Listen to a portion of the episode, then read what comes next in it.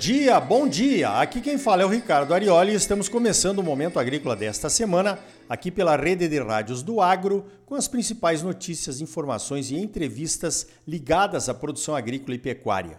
O oferecimento é do Sistema Famato Senar, Sistema Sindical Forte, Agropecuária Próspera. Vamos às principais notícias da semana? Então veja esta. A Associação Brasileira dos Produtores de Algodão, a ABRAPA, juntamente com a AMPA, a Associação dos Cotonicultores aqui de Mato Grosso, vão lançar na próxima terça-feira, dia 8 de dezembro, o programa Cotton Brasil. O programa Cotton Brasil vai promover o algodão brasileiro no exterior com o apoio da ANEA, a Associação Nacional dos Exportadores de Algodão, e da Apex Brasil, a Agência Brasileira de Promoção de Exportações. O evento será online no próximo dia 8 do 12, terça-feira, às 19 horas e 30 minutos, horário de Brasília. Parabéns aos envolvidos! Essa iniciativa de promovermos os produtos brasileiros no exterior é uma quebra de paradigma. Não somos acostumados a promover os produtos brasileiros do agro lá fora. Normalmente, os compradores é que vêm até nós quando acontece uma falta de produto de seus fornecedores tradicionais. Essa iniciativa de promoção internacional, com a participação de entidades de produtores, no caso do algodão, já está sendo feita há vários anos.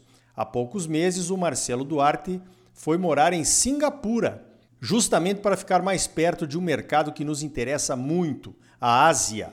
Vai promover o algodão brasileiro por lá. Outras entidades deveriam fazer o mesmo os produtores americanos, através de suas entidades representativas, têm pessoas contratadas para promover os seus produtos do agro em vários países de interesse.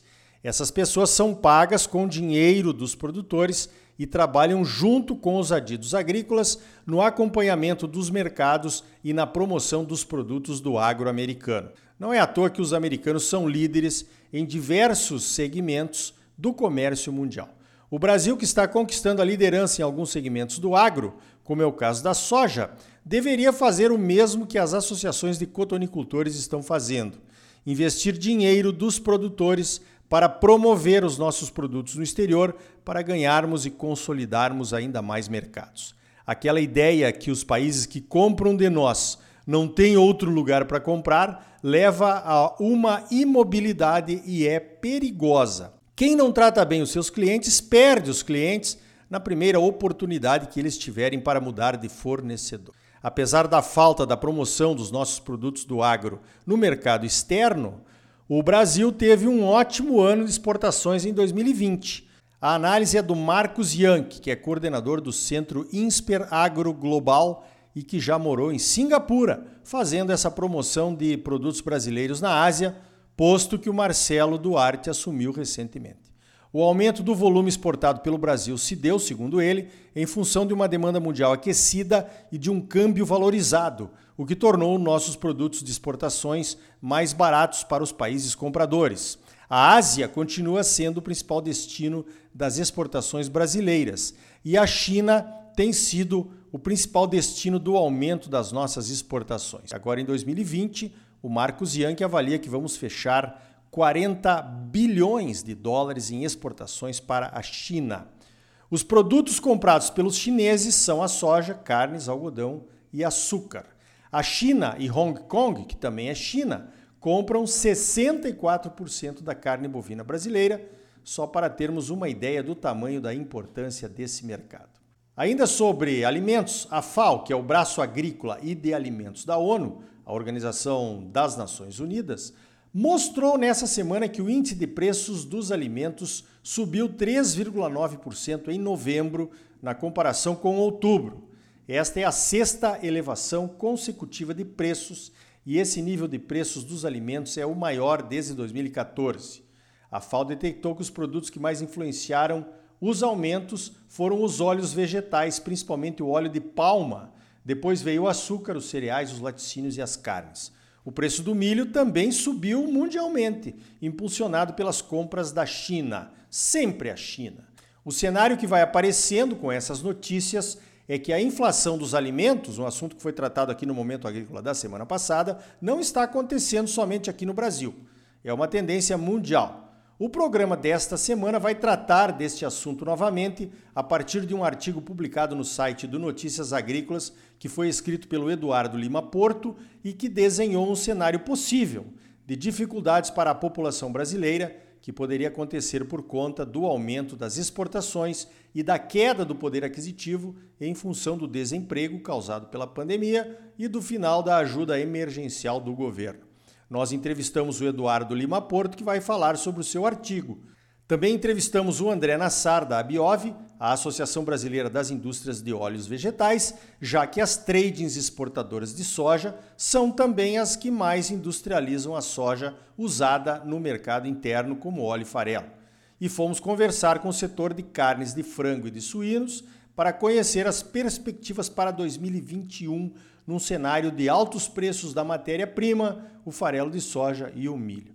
O aumento de preços da soja e do milho foi potencializado pela desvalorização do real frente ao dólar. Um dólar mais valorizado favorece as nossas exportações e as exportações ajudam na nossa recuperação econômica, mas aumentam os preços dos alimentos no mercado interno. Cenário complicado? Então veja esta, uma notícia que pode favorecer ainda mais as nossas exportações.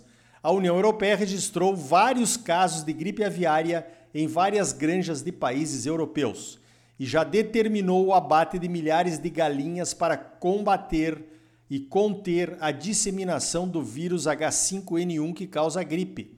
O primeiro foco foi na Alemanha, que precisou abater 70 mil aves em vários locais. Outros surtos de gripe aviária apareceram na França, na Córcega, na Holanda, no Reino Unido e na Dinamarca. Olha só, ainda não é um grande problema esse surto de gripe aviária, mas deixa o mercado nervoso. Os 70 mil frangos abatidos na Alemanha significam três ou quatro aviários desses mais modernos que abrigam por volta de 25 mil aves cada um. Em tempos de pandemia por coronavírus, epidemia na China pela peste suína africana e agora esses surtos de gripe aviária, todos causados por vírus, todo mundo fica nervoso. Não só os mercados, né? O governo francês tenta tranquilizar a população, garantindo que não há risco de transmissão de gripe aviária para o homem por via alimentar. Um surto de gripe aviária aconteceu na Europa em 2015 e ainda está presente na memória dos europeus. Qualquer abate massivo das aves contaminadas causa imediatamente dois cenários. Primeiro, a queda de consumo de ração, com consequente reflexo na demanda de milho e de soja, e também a necessidade de importação de frangos de outros fornecedores. Lembre-se que o Brasil pode ser o fornecedor do frango para esses mercados. Sobre a França, o governo francês anunciou um programa de 100 milhões de euros para produzir mais soja e outras leguminosas proteicas e diminuir a dependência de importação de matérias-primas relacionadas ao desmatamento, como a soja brasileira, segundo eles, né? Puro marketing populista do governo francês. A soja brasileira não está relacionada ao desmatamento. Isso já está provado e comprovado. A França está buscando motivos para sustentar a sua oposição ao acordo de livre comércio com o Mercosul, que foi assinado há alguns meses, mas precisa da aprovação dos países membros da União Europeia. A União Europeia está implementando uma nova lei agrícola que exige a adoção de medidas de redução de emissões de gases de efeito estufa na produção agropecuária de lá. Uma produção agrícola europeia com menos emissões é fundamental para que a Europa cumpra os acordos do clima. Aquele acordo de Paris, lembra dele? Bom, os produtores não estão nada contentes, pois as medidas verdes aumentam os custos de produção e reduzem alguns subsídios. Nesse cenário, o acordo de livre comércio com o Mercosul favoreceria mais ainda a entrada de produtos brasileiros na Europa, mais baratos do que os produtos agrícolas europeus produzidos com altos subsídios.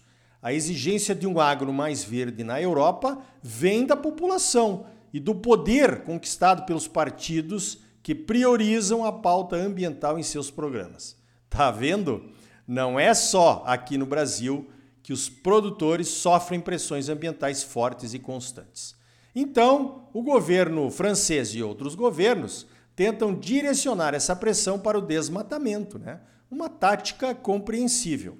Plantar mais soja na França para diminuir o desmatamento no Brasil seria uma estratégia inócua. A França não tem clima, não tem tecnologia, não permite o uso de variedades transgênicas e pode produzir culturas de maior valor agregado do que a soja. O produto mais importado pela França em 2020 foi justamente o farelo de soja, a fonte proteica mais econômica e de melhor qualidade para produzir carnes. Acontece que as importações francesas representam apenas 2% do que o Brasil exportou de soja nesse ano. Numa conta bem simples, a redução de 2% na nossa produção de soja não teria nenhum impacto na Amazônia. Como não tem, pois a soja não é vetor do desmatamento da Amazônia, dado que já foi comprovado pela Embrapa. Então é só conversa mole do governo francês para ganhar apoio dos partidos verdes e defender interesses de seus produtores, colocando a culpa aqui no Brasil. É claro que nós ficamos revoltados com as notícias, mas a culpa é nossa mesmo, né? A nossa comunicação interna e externa sobre a sustentabilidade da nossa produção é precária, para não dizer inexistente. É por isso que temos defendido programas como a soja carbono neutro, a carne carbono neutro e outros mais. Temos que aliar dados científicos sobre a nossa forma de produzir e temos que incluir as reservas legais e as áreas de preservação permanente na comunicação. Soja, milho, algodão, aves, suínos, gado de corte, todo mundo tem área de preservação ambiental dentro das propriedades, só nós, produtores brasileiros, é que temos. Na minha opinião, a força da nossa comunicação está aí. Dito isso, voltamos ao ponto inicial deste bloco, né?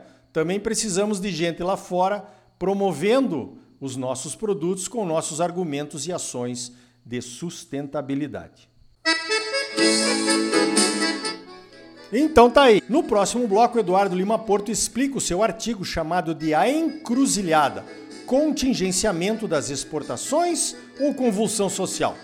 E ainda hoje a Abiov e a ABPA analisam o mercado de óleos vegetais e de farelos e de produção de carnes em 2021. E aí, tá bom ou não tá? É claro que tá bom, você só merece o melhor.